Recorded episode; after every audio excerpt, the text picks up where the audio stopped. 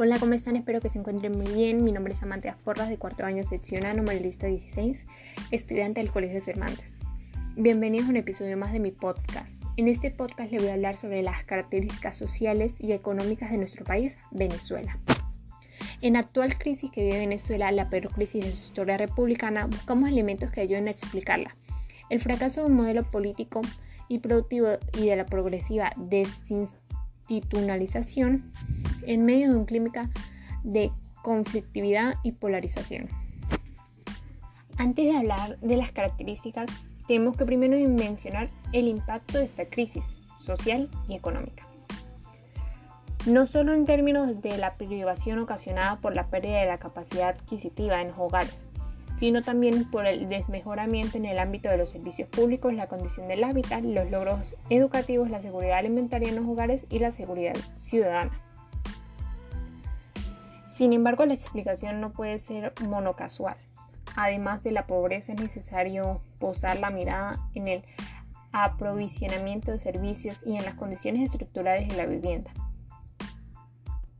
Las dos últimas causas tienen un impacto enorme. Por ejemplo, han devenido en factores que impiden la asistencia regular a clases de niños y niñas y adolescentes. Al mismo tiempo, el riesgo de ser pobre es dos veces superior en los hogares del conjunto de las ciudades pequeñas y zonas rurales del país, si se compara con los hogares en el área metropolitana de Caracas.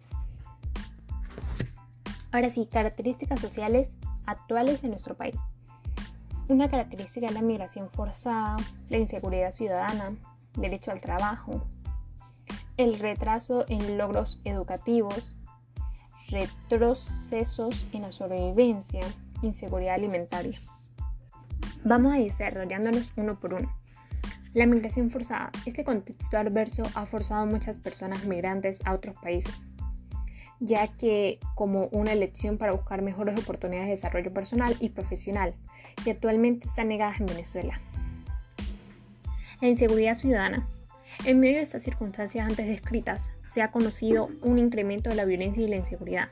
El temor de ser victimizados crece en la medida que las personas se alejan de su vivienda, de su calle o comunidad y van a otras partes de la ciudad o usan transporte público. Esto se traduce como un retraimiento de la vida urbana y la limitación de las relaciones sociales. Inseguridad ciudadana. En medio de estas circunstancias antes descritas se ha conocido un incremento de la violencia y la inseguridad. El temor de ser victimizados crece en la medida que las personas se alejan de su vivienda, de su calle o comunidad iban a otras partes de la ciudad usan transporte público. Esto se traduce en un retraimiento de la vida urbana y la limitación de las relaciones sociales. Derecho al trabajo. La prolongada crisis económica ha recibido sobre el mercado laboral, reduciendo actual ambiente no incentiva la inversión ni la creación de nuevos puestos de trabajo. El aumento de la desocupación ha sido más intenso, entre la población de 15 a 24 años, cuyo nivel es 23%, dobla el medio promedio nacional. A muchos de ellos la actual crisis los presionará para salir del país y buscar fuera su realización personal y profesional. El retraso en los logros educativos. Desde 1999 se registró en Venezuela una segunda manifestación en el acceso a la educación, observando un incremento apreciable de la matrícula educativa en todos los niveles de enseñanza. Con la llegada de Maduro a la presidencia en un contexto de prolongada y severa crisis económica y social, con los altos índices de inflación, hay señales claras de reversión de los logros educativos alcanzados, en la medida que se están potenciando los riesgos de exclusión escolar en los sectores más empobrecidos,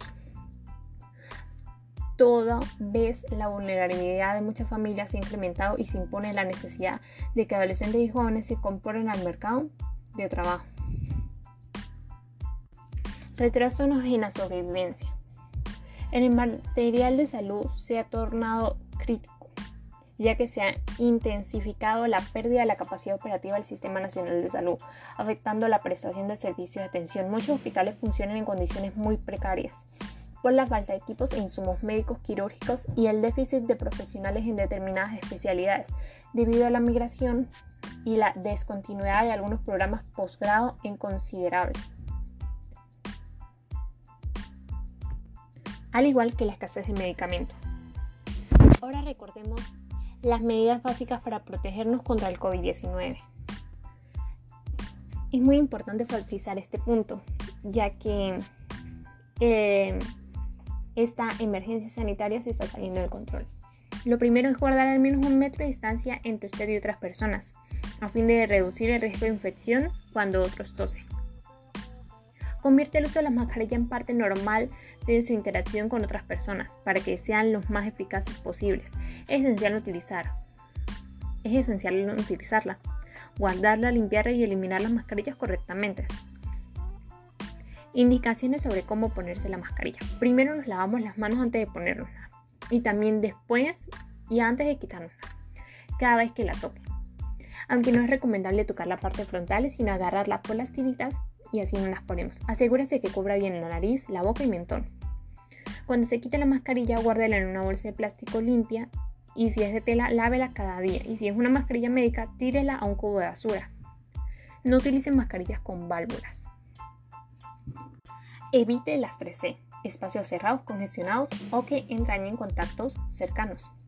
Reúnase al aire libre, evite lugares abarrotados, abra una ventana y utilice la mascarilla siempre, siempre. Lávese las manos periódicamente y cuidadosamente con gel de alcohol o agua y jabón. Evite tocarse los ojos, nariz y boca. Al toser estornudar, cubra la boca y la nariz con el codo flexionado o con un pañuelo. Limpie frecuentemente las superficies, en particular las que toca con regularidad. Muchas gracias. ¿De qué manera nos podemos, podemos sobrellevar esta situación de COVID-19 desde nuestra familia? Sentirse conectado a las personas y el mundo que nos rodea es parte fundamental de una buena salud mental, tras meses de distanciamiento social a causa de COVID-19. Las familias siguen sin pensar mucho tiempo al lado con los demás, dado que la pandemia continúa.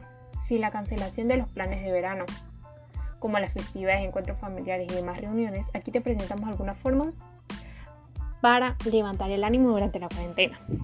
Todo esto lo tenemos que tomar en cuenta ya que en los niños se ve más frecuentemente. Lo primero que podemos hacer es tomar un poquito de sol. El sol puede ayudar a mejorar nuestro estado de ánimo, dormir bien.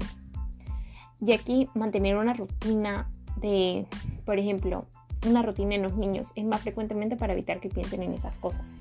Hablar al respecto Siempre es muy importante conversar regularmente con ellos, ya que los padres también se pueden beneficiar si encuentran un amigo o un familiar con quien comentar sus preocupaciones y decepciones.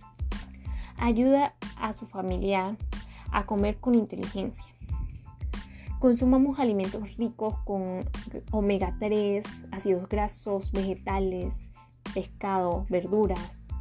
Elija abundantes verduras y frutas. Limite la comida chatarra y la comida rápida cuídense del estrés.